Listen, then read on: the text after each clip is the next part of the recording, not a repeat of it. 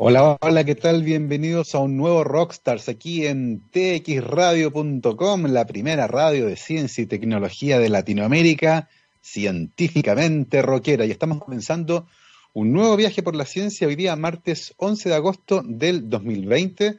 Y como ya se hizo costumbre durante esta pandemia, comenzamos con el resumen por el estatus de la COVID-19 en Chile. El Ministerio de Salud acaba de informar hace un ratito nomás 1.566 nuevos casos positivos, lo que lleva el total del país a 376.616, cifra que sube a 419.916 si además en este registro se incluyen los casos probables. Se informa también el día de hoy de 39 casos de personas que han fallecido en las últimas 24 horas, llevando el total de víctimas fatales por eh, este virus a 10.178. Esta cifra también sube a 14.106 si se consideran también los casos sospechosos. Hay actualmente 986 personas que están hospitalizadas y conectadas a ventilación mecánica. 200 de ellas se encuentran, 211 de ellas se encuentran lamentablemente en estado crítico y el día de hoy se informan 22.249 test llevando el total del país a 1.889.616. Estoy transmitiendo desde mi casa en la comuna de Providencia, eh, en la esquina de Pedro Valdivia con Bilbao, y desde el día de ayer esta comuna está en un estado de desconfinamiento, el paso 2 en este plan de desconfinamiento, y la cantidad de personas circulando es realmente impresionante. Mi calle, que es una calle sin salida, muy, muy poco transitada, por cierto, eh, durante los últimos meses casi no tuvo movimiento y ya hoy día, por ejemplo, hay muchísimos autos estacionados, el flujo vehicular, el transporte público, la, cantidad de gente en la plaza, acá en la Plaza Pedro Valdivia, es realmente impresionante. Hay que destacar sí que muchos, la inmensa mayoría diría yo, transitan con una mascarilla bien puesta, es decir, cubriendo nariz y boca, sin manipularla, así que al menos por ese lado vamos bien. Dependerá mucho entonces de cómo mantengamos estas medidas de higiene, lavado de manos, por ejemplo, y el uso de mascarilla, el que podamos mantenernos en esta situación y no tener que retroceder. Sin embargo, si hay que volver atrás, se tendrá que hacer, como está ocurriendo, por ejemplo, en Nueva Zelanda. Algo bien impresionante, después de 102 días sin contagios comunitarios, acaban de confirmar en Nueva Zelanda cuatro casos nuevos, todos en una familia en Auckland. Inmediatamente eh, se estableció una cuarentena en Auckland, el país sube a nivel 2 de alerta, que aparte de un plan diseñado para reaccionar de manera rápida y rigurosa.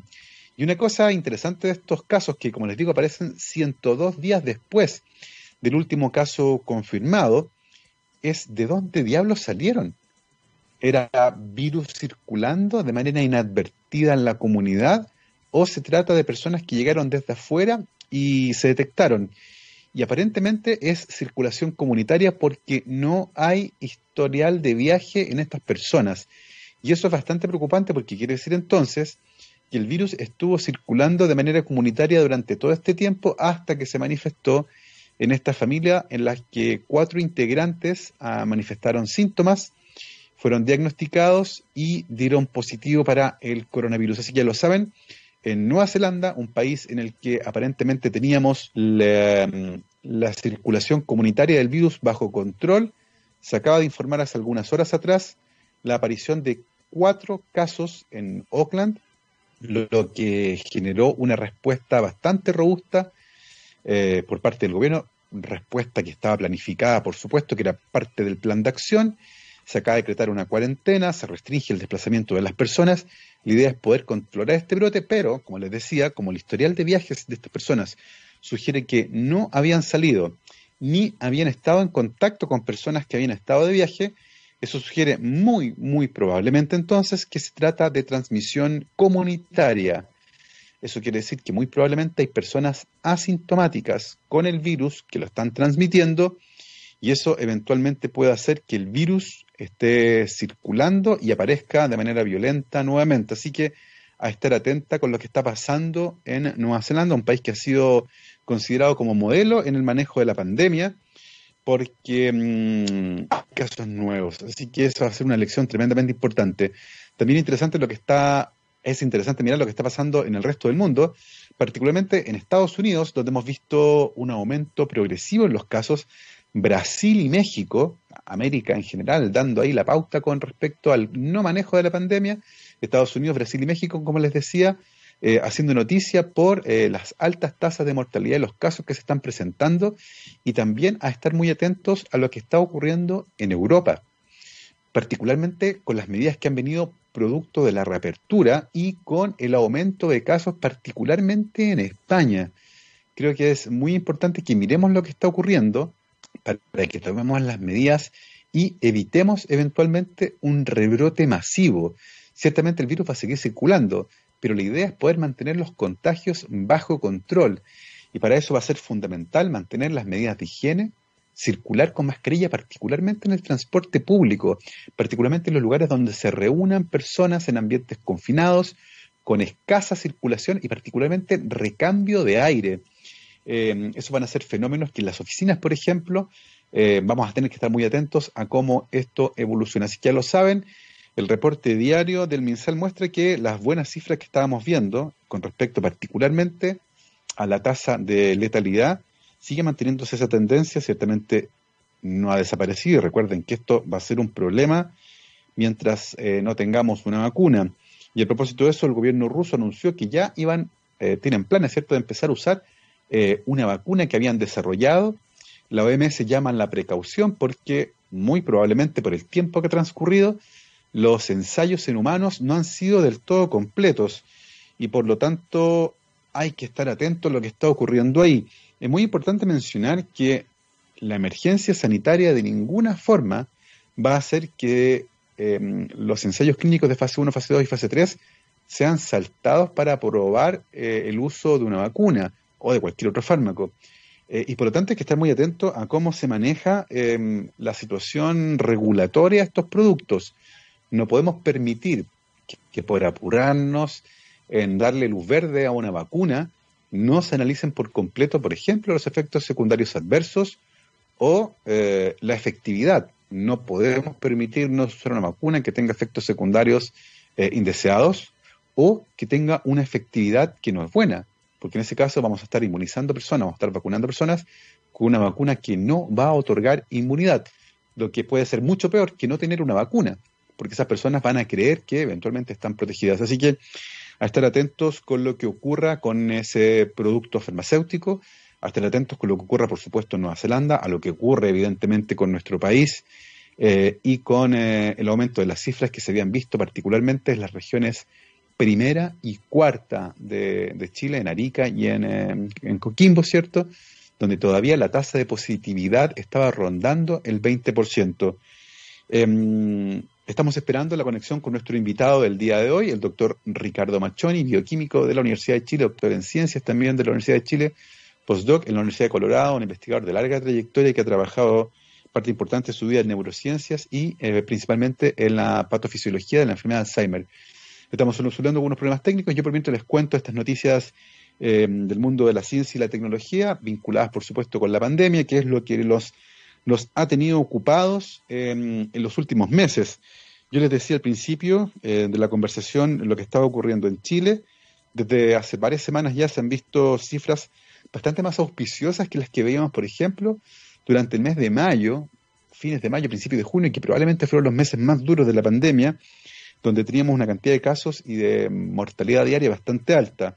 De hecho, el análisis del exceso de mortalidad que fue publicado por algunos científicos hace un tiempo atrás muestra que durante parte importante de mayo y junio hubo un exceso en promedio de 100 muertes diarias con respecto a lo que ocurre en un año normal. Y ese tipo de análisis con respecto al exceso de muertes va a ser fundamental para cuando tengamos que resumir los datos del producto de esta pandemia. Recuerden que muy probablemente vamos a tener claras las cifras después de bastante tiempo, uno o dos años más. Y esto a escala mundial, no solo un problema de Chile, porque mm, eh, llegar finalmente a los datos refinados, eh, los datos oficiales, que puedan estar limpios y que sean estadísticamente confiables, va a tomar todavía un tiempo y eso va a ser fundamental para cuando tengamos que hacer el análisis epidemiológico de la pandemia, entenderla bien, porque además, recuerden ustedes, este muy probablemente y lamentablemente no va a ser un hecho aislado. Es muy probable que nos enfrentemos en el futuro mediano a una nueva pandemia derivada por algún virus respiratorio. Y eso porque estamos conviviendo día a día con muchos virus, eh, algunos de ellos tienen su origen en la vida silvestre, como en este caso muy probablemente eh, murciélagos de la herradura que viven en la zona subtropical del sur de China, pero también en algunos virus derivados de nuestra convivencia generada por la crianza de animales. Así que mm, este es un desafío que muy, muy probablemente se va a repetir en el futuro cercano. De hecho, hace muy poquito tiempo atrás em, tuvimos eh, esta información de un virus de la influenza con potencial pandémico que había sido identificado en una granja en China. Y ese es otro foco, otro punto de contagio, eventualmente de transmisión de este virus desde animales a seres humanos. Como les decía, volvió con toda la actividad en Providencia. De hecho, tenemos ahora un señor trabajando con un martillo neumático que no sé si se mete por el micrófono, al menos yo lo escucho en mi retorno, y eso forma parte de esta cotidianidad que lentamente está empezando a volver y que, como les decía durante la transmisión, va a ser fundamental que, mm, eh, tengamos en cuenta las medidas eh, para que no rebrote con todo el virus. Em, así que a estar atentos a lo que está ocurriendo, a mantener el lavado de manos, a mantener el uso de mascarillas, a no relajar las medidas de sanidad para que este cambio que vislumbramos logre mantenerse durante un tiempito. Yo creo que es muy probable que tengamos que ir yendo y viniendo de cuarentenas en lo que queda del año y muy probablemente hasta que tengamos una vacuna. Es muy poco probable que esta situación sea permanente en el tiempo sin lograr inmunizar a la población. Así que la recomendación para todos los que tienen que salir por trabajo o para ir a comprar, mantengan las medidas de higiene, el uso de mascarillas es fundamental, particularmente en espacios públicos cerrados como supermercados, oficinas y transporte público. Y lo más importante, eviten exponerse. Recuerden que la vía de transmisión más relevante es de persona a persona, así que la distancia física en la calle sigan manteniéndola. Pueden ir a una plaza con sus hijos, por ejemplo, si están viviendo en una zona desconfinada o ustedes mismos a pasear, eviten sencillamente eh, conversar con las personas muy de cerca para evitar de esa forma el contagio. Vamos a ir a una pausa musical y volvemos con nuestro invitado del día de hoy, el doctor Ricardo Machoni. Yo los dejo con Ghost. Esto se llama His. Vuelta aquí en Rockstars de Take Radio, científicamente rockera, transmitiendo en tiempos de pandemia tiempo en el que los establecimientos educacionales han tenido que adaptarse rápidamente a las clases a distancia, teniendo en muchos casos que desarrollar nuevas habilidades. En efecto educativo y en unión con Core Skills, usando su experiencia de 15 años, crearon Aula del Futuro, que es un completo programa de apoyo que incluye tecnología especializada, servicios adecuados y seminarios en línea para capacitarlos en estas nuevas habilidades que muy probablemente van a tener que usar por el resto del año. Y esto, evidentemente, para apoyarlos en las necesidades más urgentes que tengan. Para más información, visiten el sitio web www.efectoeducativo.cl. Los encuentran también en Facebook y como arroba efecto educativo en Twitter e Instagram. Y nosotros ya tenemos conectado a nuestro invitado del día de hoy, que nos acompaña en la transmisión por streaming, el doctor Ricardo Machoni, bioquímico de la Universidad de Chile, doctor en ciencias también de la misma universidad, y que realizó su postdoctorado para especializarse en el área de las neurociencias en la Universidad de Colorado, con una gran, gran trayectoria académica estudiando la patofisiología de la enfermedad de Alzheimer, entre otras cosas. Doctor Machoni, bienvenido a Rockstars. Muchas gracias por la invitación. Encantado de participar y colaborar con ustedes, porque me parece un, un proyecto de sumo interés, la, la radio que ustedes tienen, que llegue a la cultura científica. Muchísimas gracias. Pues. Responder sus preguntas, inquietudes y participar de este diálogo. Maravilloso, pues, eh, Ricardo. Y la primera pregunta, evidentemente, nos encanta saber acá eh, sobre trayectorias. Y en el caso tuyo fue en particular porque tú estudiaste bioquímica cuando la carrera era muy nueva en Chile. La carrera de bioquímica en la Universidad de Chile comenzó en el año 59. Y en aquella época, carreras como medicina, arquitectura, derecho, psicología, más tradicionales, ¿cierto? Eran mucho más visibles que esta, esta carrera media extravagante. ¿Qué fue en el caso tuyo lo que te hizo interesarte por la bioquímica? Yo, yo era muy inquieto en, en, la época del colegio y piensa tú que yo vivía en Coyhaique. en ese momento que tenía 3.000 habitantes, mi padre era un destacado eh, ingeniero y insistió siempre que yo tenía que ser ingeniero. Y hasta el día de hoy, bueno, hasta, hasta que falleció, creyó siempre que yo debía estudiar ingeniería. Pero el punto es que eh, yo desde chico, desde, me recuerdo los 14 años, me interesaba leer libros sobre el cerebro humano y, y, llegaba a hacerme preguntas de por qué nosotros vemos un arcoíris, ¿no es cierto?, con esos colores tan bonitos, ¿qué pasa en el cerebro? ¿O qué pasa en el cerebro cuando estoy eh, con pena, por ejemplo, o, tengo alguna sensación o alguna experiencia nueva, etc. Entonces, todo eso me hacía sentido poder estudiar alguna vez algo que tuviera relación con eso. Bueno, y encontré que lo que más se acercaba eh, era estudiar eh, bioquímica en ese no medicina, ¿me entiendes? Que. Pero yo no quería ser médico en el sentido de no, no, no, no había por ahí el asunto, me interesaba investigar a fondo. Y, y llegué a estudiar bioquímica y fue creo que la cuarta generación de bioquímicos que hubo. En la primera estaba Pablo Valenzuela, creo, Ramón Latorre y otros, y la mía fue la cuarta. o sea, fue una época de oro en la cual bioquímica en una carrera que era bastante difícil entrar, muy difícil empezar, y pasó todo tan rápido, ¿me entiendes? Los, cinco años de bioquímica, luego el doctorado, y después ya eh, un tiempo más estaba en Estados Unidos. En, en el 74 yo me fui a Estados Unidos a hacer el, postdoctorado, luego a obtener mi doctorado, que fue creo el primer doctor en, ciencias que hubo de la Facultad de Ciencias, antes había habido algunos, pero no de un programa ya formal, como el que había creado Hermann Niemeyer en esa época. Y, bueno, y, en, Estados Unidos ya puse, pude empezar ya a, con mi sueño de hacer neurociencia y montarme bien en un tema. Entonces el tema que elegí fue estudiar un poco el citoesqueleto. En ese momento no se sabía lo que era el citoesqueleto. Eso, eso viene de Porter bastante después. Pero en ese momento estudiando los microtúbulos éramos un poco pioneros, éramos cuatro o cinco grupos en Estados Unidos. Eh, eran también los comienzos de la biología celular moderna. Piensa tú que la biología celular hasta ese momento era microscopía electrónica, fundamentalmente, claro. estructura. Entonces la biología molecular, o sea, la biología celular con un ingrediente de biología molecular empieza más o menos en ese entonces. Eh, grupos como el de Kirchner, Rosenbaum, Wilson, eh, Ludueña, el grupo, el grupo nuestro en, Colorado. Y ahí eh, tomé el tema de los microtúbulos y la pregunta era fundamentalmente cómo se ensamblaba la tubulina, el microtúbulo, eh, cómo se transportaba una vesícula con un transmisor desde el soma de la neurona hacia la, la región de la sinapsis, ¿no es cierto? Y, en el fondo eh, aparecía todo el tema de los motores celulares, tenía que haber motores que movieran todo eso.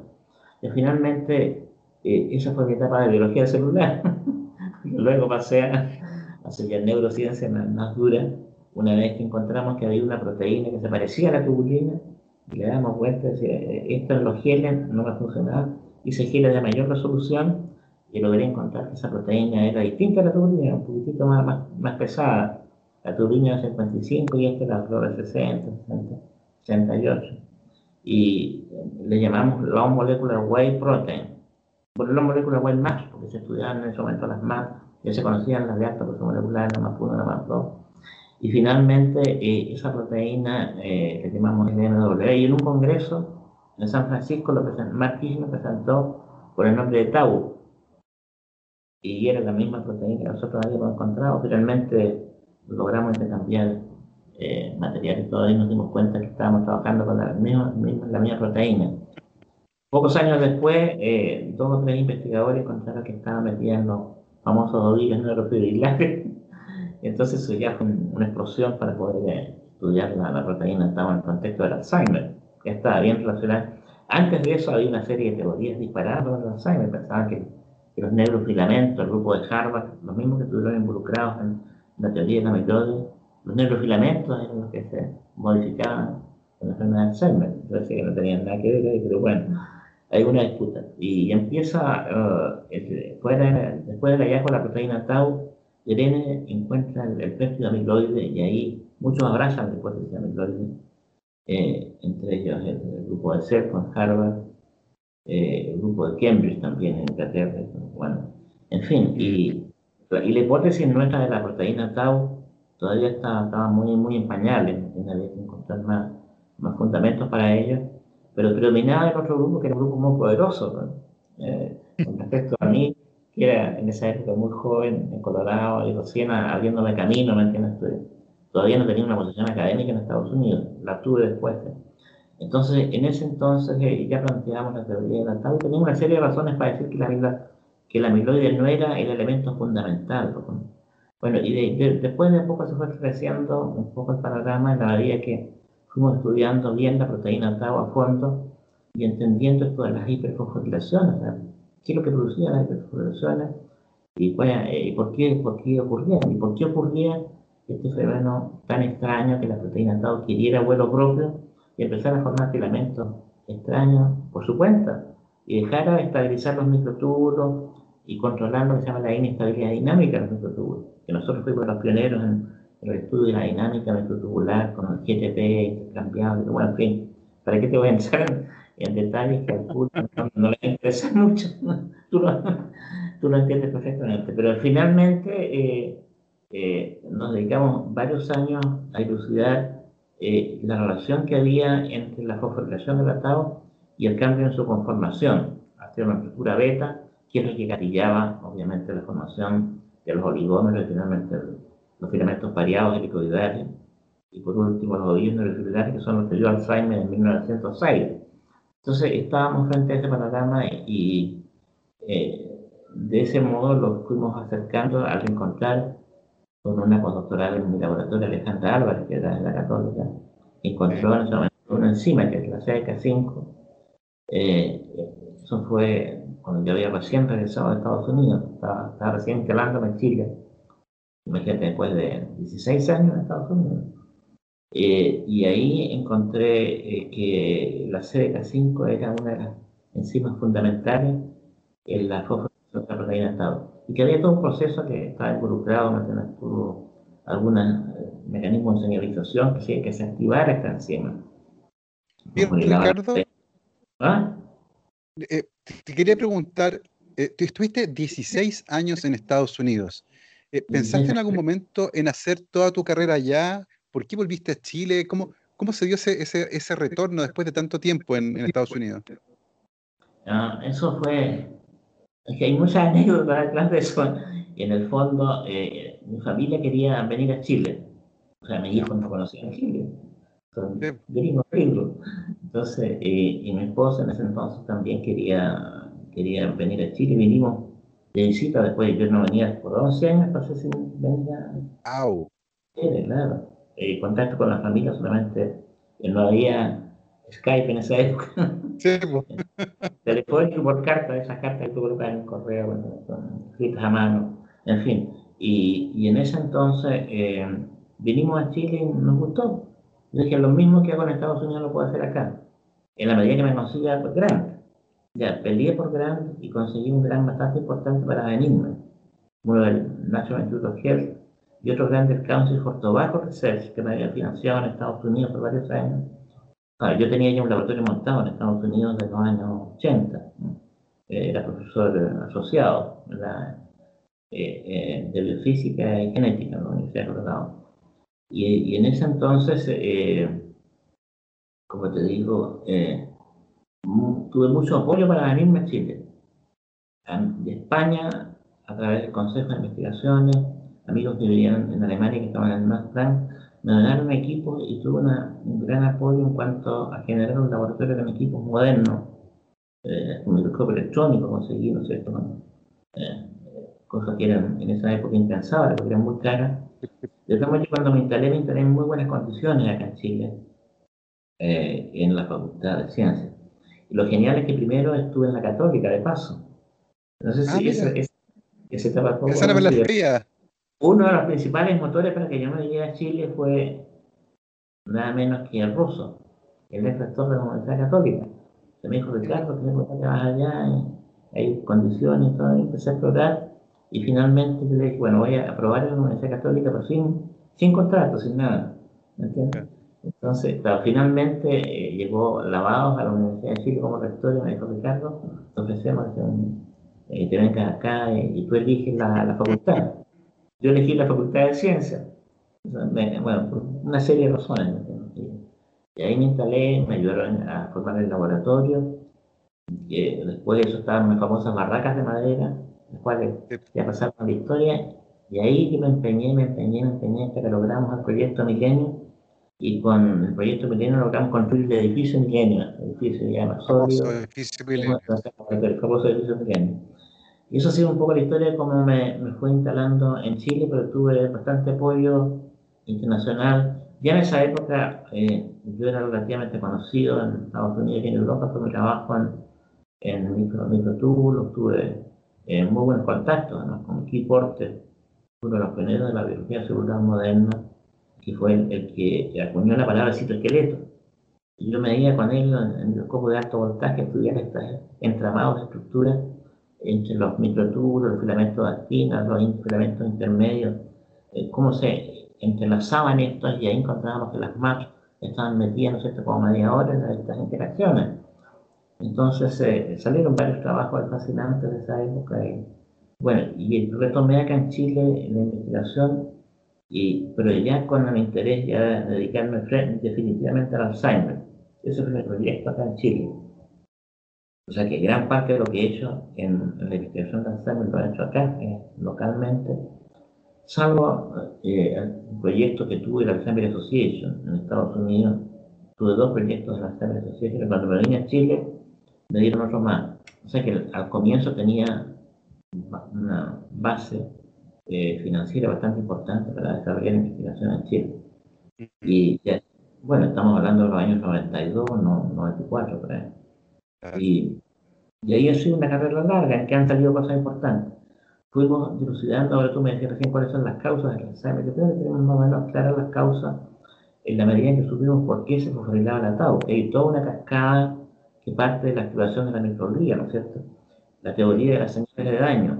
Nosotros planteamos a finales de los 90 con varios investigadores eh, notables que trabajaban conmigo en esa época y esto llevó a pensar que la activación de la microglía, traducida finalmente en eh, la, producción de NF-kappa beta, luego, ¿no es cierto?, la generación de ciertos péptidos proinflamatorios del tipo de la citoquina, TNF-alfa fundamentalmente, y esos péptidos serían los responsables de activar eh, a nivel neuronal, ¿no es cierto?, por toda una serie de mecanismos, la proteína CDK5 a través de un factor intermediario que es la P35, ¿eh? que se une a la sedentación, el mecanismo es relativo. Entonces, dilucidamos cada una de esas etapas, o sea, etapa por etapa, hasta llegar a saber por qué la causa es fosforilada, en el fondo. Y, eso llevó a nuestra teoría de la neuroinmunomodulación, porque la inmunidad innata es lo que está involucrado en generar toda la respuesta inflamatoria en el sangre. Entonces, a eso la llamamos teoría neuroinflamatoria porque ese proceso de cambio de inmunidad innata que lleva a la activación de la microglía, que sería comparable a lo que es la activación de una célula B o un macrófago, por ejemplo, a nivel sistémico. Eh, y eso finalmente nos, llevó a, la idea de cómo la tau, después vinieron otros estudios que indicaban que eh, había un mecanismo feedback por el cual la tau hiperfosforilada reactivaba la microglía. la tau per se, al salir de la neurona, ser liberada luego de la, de la muerte neuronal por apoptosis, logra reactivar las células de la microglía y eso hace que el mecanismo ocurra como un mecanismo de feedback positivo. Eh, en fin, y luego de eso ya nos dedicamos a aspectos ya más, más orientados a proyectar todo lo que hemos hecho en lo básico hacia aplicaciones. Salieron todas estas teorías de marcadores. El primer marcador que desarrollamos fue en dictocefalosquídeos con muestras de delitos de aquí de pacientes del Hospital Salvador, eso fue en colaboración con Patricio Fuentes y Manuel Lavado. Sacamos el primer trabajo en el, comienzo de los, del 2000. Y de ahí ha sido el marcador por excelencia que usa por ley todo el mundo que trabaja en Alzheimer. O sea, el único aprobado por, la, por el NIH, por la FDA, hasta el día de hoy, el marcador de. Ahora, con poca eh, posibilidad de entrar ya en la cosa comercial. Nosotros nunca lo calentamos eso. Ah. Evidentemente que ha sido, pero, pero ha ayudado a la investigación, ha ayudado a la ciencia y es un mercado que se usa en clínica. de todas partes del mundo. Claro, sí. Bueno, viendo eso como un marcador de tipo eh, demasiado invasivo, yo no me haría, por ejemplo, la emoción lumbar, ah. ¿sabes? yo creo que tampoco.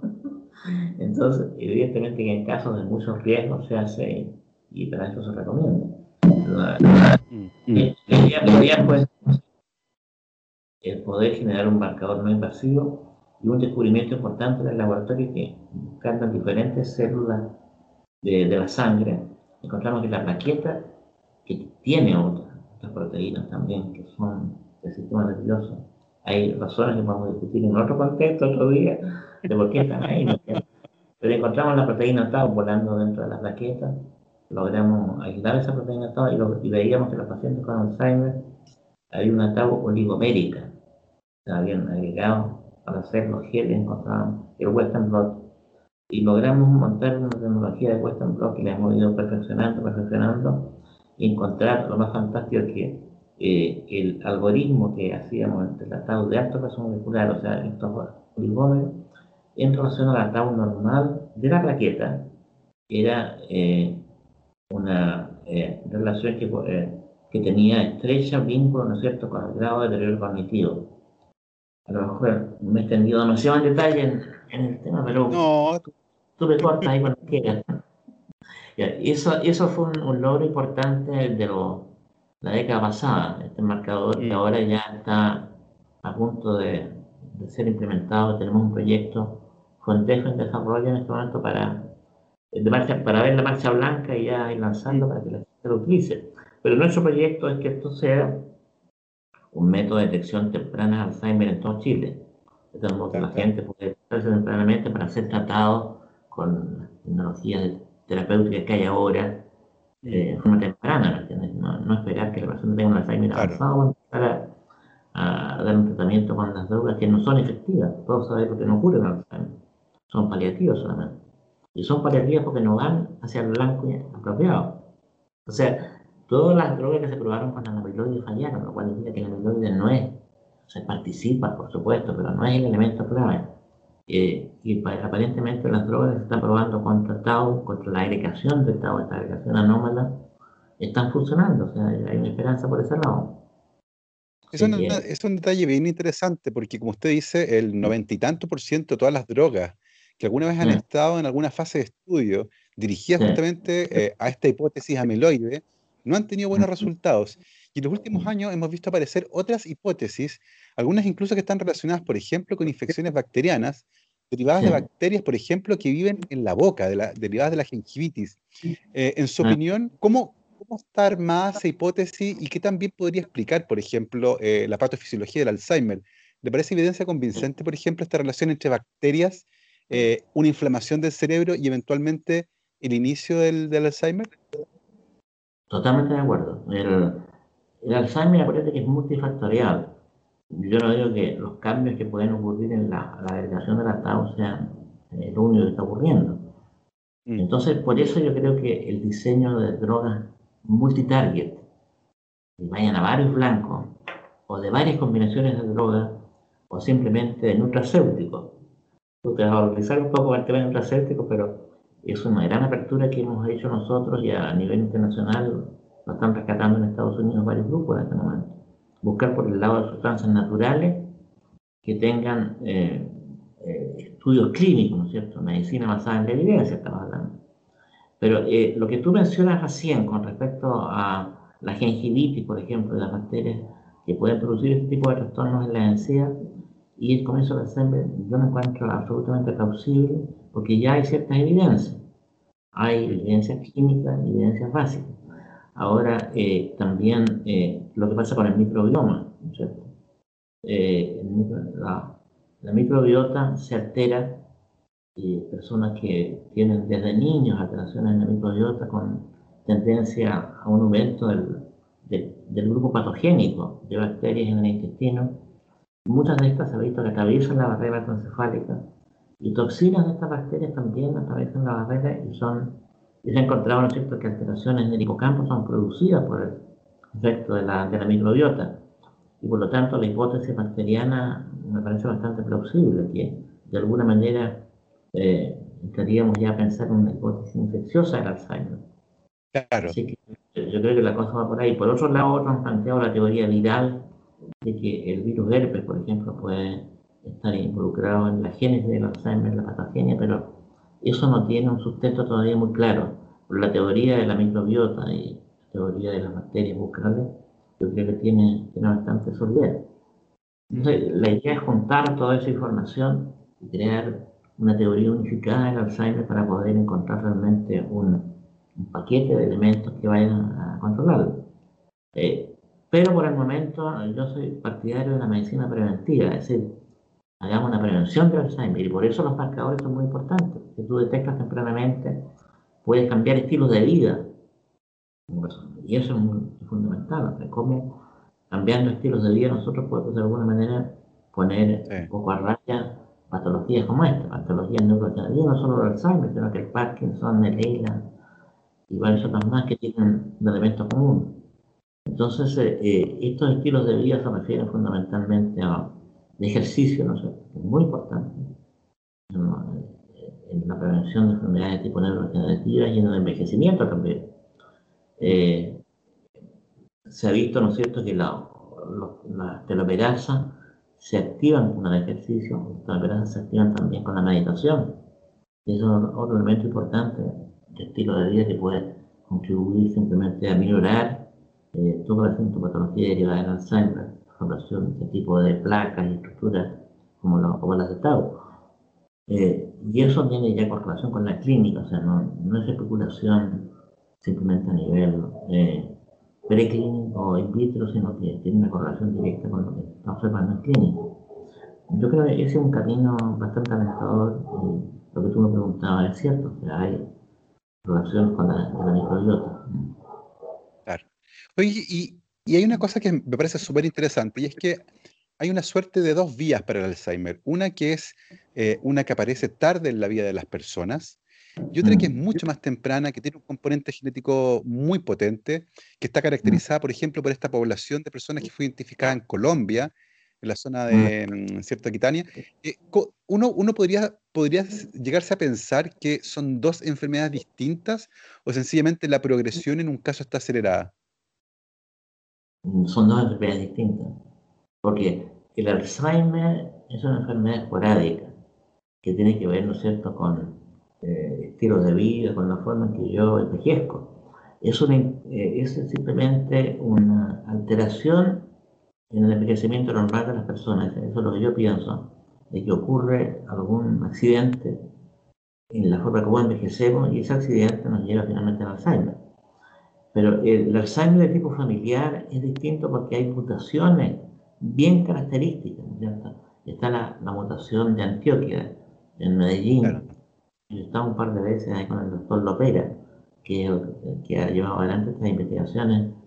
Eh, es un proyecto fantástico. Son 800 familias que han, eh, ¿no es cierto?, mantenido esta mutación. Llegaron de España, se instalaron ahí en esa zona y, desarrollan, los chicos desde que nacen saben que van a tener Alzheimer, porque a los 30, 35 años se expresa la mutación que empieza con los síntomas de la enfermedad. Entonces están investigando mucho, han servido también como un buen laboratorio de experimentación con todos los elementos éticos que eso tiene, ¿no es cierto? El poder investigar en seres humanos, eh, pero, pero ha dado mucha información. Pero es, se llama Alzheimer familiar, pero yo creo que es otra enfermedad. No es, eh, estamos hablando del 1% de los casos de totales de enfermedad de Alzheimer, no más allá que eso. Así que eh, la cosa va un poco por aquí. Y en el caso de nuestro país hay un escenario bien interesante porque la población chilena está envejeciendo, vivimos cada vez más, las personas tienen cada vez menos hijos y por lo tanto la estructura demográfica del país se ha modificado en los últimos 40 o 50 años de manera importante. Eh, y la población chilena de más de 65 años va a crecer mucho en los próximos 10 o 15 años. En ese sentido, las políticas públicas que vayan en beneficio de la salud mental, física de las personas mayores, debería dar cuenta de ese hecho. Eh, a su juicio, ¿cómo, ¿cómo van de la mano la evidencia en esta área con las políticas públicas que estamos eh, generando? No van muy de la mano, ¿qué quieres que te diga? O sea, pienso que desgraciadamente eh, bueno, un fenómeno general en Chile que las políticas públicas normalmente no están muy impregnadas de ciencia. O sea, es relativamente general, o sea, es mi opinión por lo menos. Yo no sé si otro tiene una opinión diferente. Eh, pero las políticas públicas eh, sobre la vejez son hasta el momento bastante pobres en comparación con lo que es en otros países. Y yo creo que ese es un punto importante si queremos eh, tener un envejecimiento saludable. Nosotros hablamos de, el doctor Molina, que trabaja conmigo, habla de envejecimiento activo. O sea, envejecer con actividad es un envejecimiento agradable. El, envejecer no es ningún, eh, ningún drama una persona que sabe que biológicamente va a llegar a una etapa eh, de la vida en la cual va a estar más viejo, pero si eso ocurre de forma saludable, fantástico. Pero eso no, no tenido un correlato con políticas públicas que favorezcan eso. Por ejemplo, recursos para investigar en esa área hay poco o nada, en área de. La, eh, la eh, no, Fontes tiene una línea de proyectos que son sobre adulto mayor y envejecimiento. Es lo único que hay hasta el momento eh, activo para poder hacer investigación básica y clínica. Y se necesita de las dos, o sea, hacer investigación básica es muy importante porque de ahí salen las ideas para innovar. O sea, eh, la investigación básica es la fuente para la innovación. Porque muchos, muchos piensan que la ciencia aplicada es simplemente tomar el conocimiento que se desarrolla en otros países y aplicarlo, eso se puede y pueden generar algún constructo aplicado, pero la, verdadera innovación y la que realmente impacta en la economía del conocimiento es cuando parte de lo básico.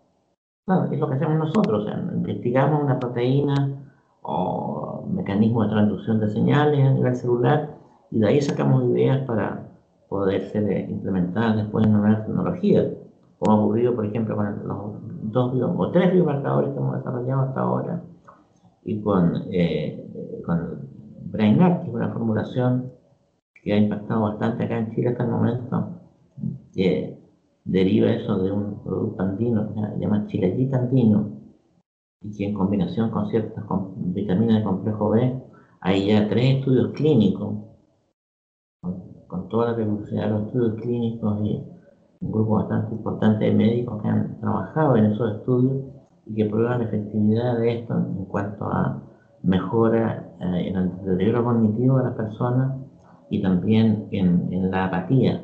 Es un elemento muy importante. Que eh, las personas que tienden a desarrollar un Alzheimer como los primeros síntomas es el, el retraerse, la apatía, ¿no? personas que nos llevan una vida social muy normal, normalmente tienden a retraerse y dejar esa vida social este tipo de, de nutracéuticos mejora sustancialmente la, apatía. Todo esto medido con diferentes test neuropsicológicos y, pruebas de, biomarcadores en sangre también. Entonces, eh, desde ese punto de vista, eh, es una forma de cómo la investigación básica puede impactar en el desarrollo de posibles tecnologías. Y eso es lo que el país necesita. Fortalecer eh, si uno, quisiera hacer un resumen, porque da la sensación de que ciertamente las investigaciones a nivel internacional con respecto al mal de Alzheimer se han ido ampliando muchísimo eh, en los últimos 10 o 15 años. Si uno quisiera hacer un resumen del panorama actual del estado del arte, por ejemplo, eh, acerca de las causas más relevantes con respecto a la patofisiología de la mayor parte de los casos de Alzheimer, eh, ¿por, dónde va, ¿Por dónde va hoy día la corriente de pensamiento principal al respecto? La corriente de pensamiento principal va por el lado de la neuroinflamación, marcadores inflamatorios. Búsqueda de marcadores inflamatorios por una parte y por otro lado el cómo controlar esos procesos inflamatorios. Tú me vas a decir antiinflamatorio, pero se ha probado una serie de antiinflamatorios no esteroidales y no ha funcionado. Eh, ahora son estudios que no son fáciles de hacer a nivel clínico. Los que están metidos en ensayos clínicos no, no, no, es, todo fácil. Pero en la medida que se vayan encontrando nuevos inflamatorios, por ejemplo, hace un tiempo atrás vio que el etanercept, que es un antiinflamatorio de uso limitado en ciertos tipos de artritis, podría funcionar, pero evidentemente no, pasa la barrera encefálica. Y una de las ideas que yo tenía que lo lanzo al vuelo porque ya a mí no me gusta la confidencialidad, yo, yo cuento todo. Era el poder eh, unirlo a partículas de oro coloidal, por ejemplo, o, otro tipo de nanopartículas, y por, eh, ¿no es cierto?, drag delivery, hacerlo llegar al cerebro, porque es un antiinflamatorio bastante efectivo. Y de hecho, un grupo estaba haciendo estudios de inyección perispinal de etanercept, lo, lo, pararon por razones éticas, porque evidentemente una inyección de ese tipo en, en no, no, es aceptable. Pero, eh, pero si se, se, puede hacer llegar no solamente etanercept, sino que en drogas o, o moléculas naturales, nutracéuticos, la curcumina, por ejemplo, aparentemente tiene algún efecto en Alzheimer, pero habría que estudiarlo un poco más, hacer, hacerle llegar a, los sitios en donde están los blancos afectados en Alzheimer podría dar una solución. Te menciono una sola vía, que es la vía de los antiinflamatorios, pero puede haber otras vías también, una paralela. Y, y, a eso le llamamos terapia multitarget, que tú disparas a diferentes blancos con mayor posibilidad de, acertar, ¿no en el control de la, del avance de la patología y al mismo tiempo actuar a, nivel, a nivel preventivo. O sea, trabajar en, ambos, en ambos dominios. Pero que el Alzheimer tú lo puedes controlar en etapas muy iniciales, es cierto, o sea, incluso con las condiciones que existen en este momento. Y, y si usted, sabiendo el estado del arte, cómo estamos, eh, las hipótesis que hoy día tienen más peso probablemente, eh, ¿cree usted que en el futuro, por, por ejemplo, va a ser posible prevenir o tal vez retardar el inicio del Alzheimer en la mayor parte de los casos? Yo estoy absolutamente convencido, de, soy de los, que piensan de forma muy positiva con respecto a eso. Porque si tú ves los últimos 10 años ha habido una gran apertura mental. Eh, desgraciadamente, eh, el mantener hipótesis muy rígidas, como la hipótesis de la amiloides por mucho tiempo, eh, en la cual los grandes seguidores de esta teoría se dieron cuenta frenaba un poco el desarrollo, pero al abrir una apertura en que hay otros elementos como el, la microbiota, por ejemplo, lo que tú mencionabas, o el tema de la inflamación, eh, o, el mismo tema de la agregación de la proteína, van abriendo posibilidades, ¿no es cierto?, para que en el futuro se desarrollen terapias un poco ya más, mm, con una racional un poco más, más sólida, ¿no entiendes? Mm. Porque si la base teórica no, no, es la propiedad, el resultado final no va a ser bueno. Por ejemplo, lo primero que desarrollaron fue los anticolinesterácicos, ¿no es cierto? No, la idea, la idea es buena en el sentido de que lo, primero que tuve en el hipocampo es pérdida de neuronas colinérgicas. Entonces, ¿cómo, ¿cómo compensa eso? Lo compensa frenando los mecanismos que degradan la acetilcolina. Pero evidentemente que esa no es la causa de la Alzheimer. Tú estás simplemente solucionando un problema paliativo y la mayor parte de las drogas por lo menos las cinco drogas que usan ahora van dirigidas en esa dirección, salvo la melantina que va contra los receptores eh, NMDA, ¿no es cierto? Entonces prácticamente eh, no se han diseñado terapias que vayan dirigidas específicamente a target que tengan un valor importante en la patogénesis de la enfermedad, que es lo que tú mencionabas. Así que yo creo que en el futuro, al haber mayor apertura en ese sentido, eh, estamos todos apuntando en esa dirección. El otro día tuve una reunión del Journal of Alzheimer y decís que la revista más importante que hay en Alzheimer. En este momento yo pertenezco, yo soy senior editor. Eh, George es el, editor en chief. Y la idea es, ¿no es cierto?, favorecer esa apertura aceptando publicaciones un poco más eh, novedosas y más innovadoras, ¿no es cierto?, en la revista manteniendo los más altos estándares, por supuesto. La revista acepta que sea menos del 10% de, la, de las poblaciones que se envían. Entonces, desde ese punto de vista, hay una, una idea de, abrirse un poco más, esto y ser más receptivos a nuevas ideas también creativas. Ahora, investigadores jóvenes de repente son los ideales para lanzar ideas, ideas locas que de repente puedan, puedan resultar, ¿no es cierto? El futuro del Alzheimer, pues eso que esperamos poder resolver en el corto plazo y nos hemos dado una vuelta gigantesca acá desde la trayectoria hasta las investigaciones de neurociencia del doctor Ricardo Machoni y como siempre pasa, se nos pasó volando el rato, porque ya es la una de la tarde Y hemos llegado al final de nuestro programa. Una de la tarde en punto en Santiago. Doctor Ricardo Machoni, le queremos dar las gracias por habernos acompañado el día de hoy en Rockstars. Gracias a ti y, un gusto de conocer tu radio.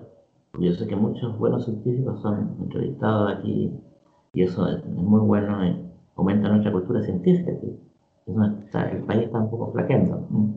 Exactamente, a eso apuntamos. muy bien. Y te felicito por tu libro también. Muchísimas gracias, doctor Machoni. Aquí estamos, pues, tratando de llevar la ciencia a todo el mundo. Así que muchas gracias. Hasta luego, que esté muy bien. Hasta luego. Nosotros nos vamos. Aquí cerramos el Rockstar del día de hoy en txradio.com, científicamente rockera. Y nos vamos con nuestro especial del All You Need Is Rock del día de hoy, con la banda de un chileno, pues. Sí, pues. O sea, casi como que da la sensación de que viviera en Chile, Mike Patton. Probablemente lo vieron almorzando en la Vega Central el día de hoy. Nos vamos con Fake No More, Take This Battle. Nos vemos mañana, que estén bien. Chao, chao.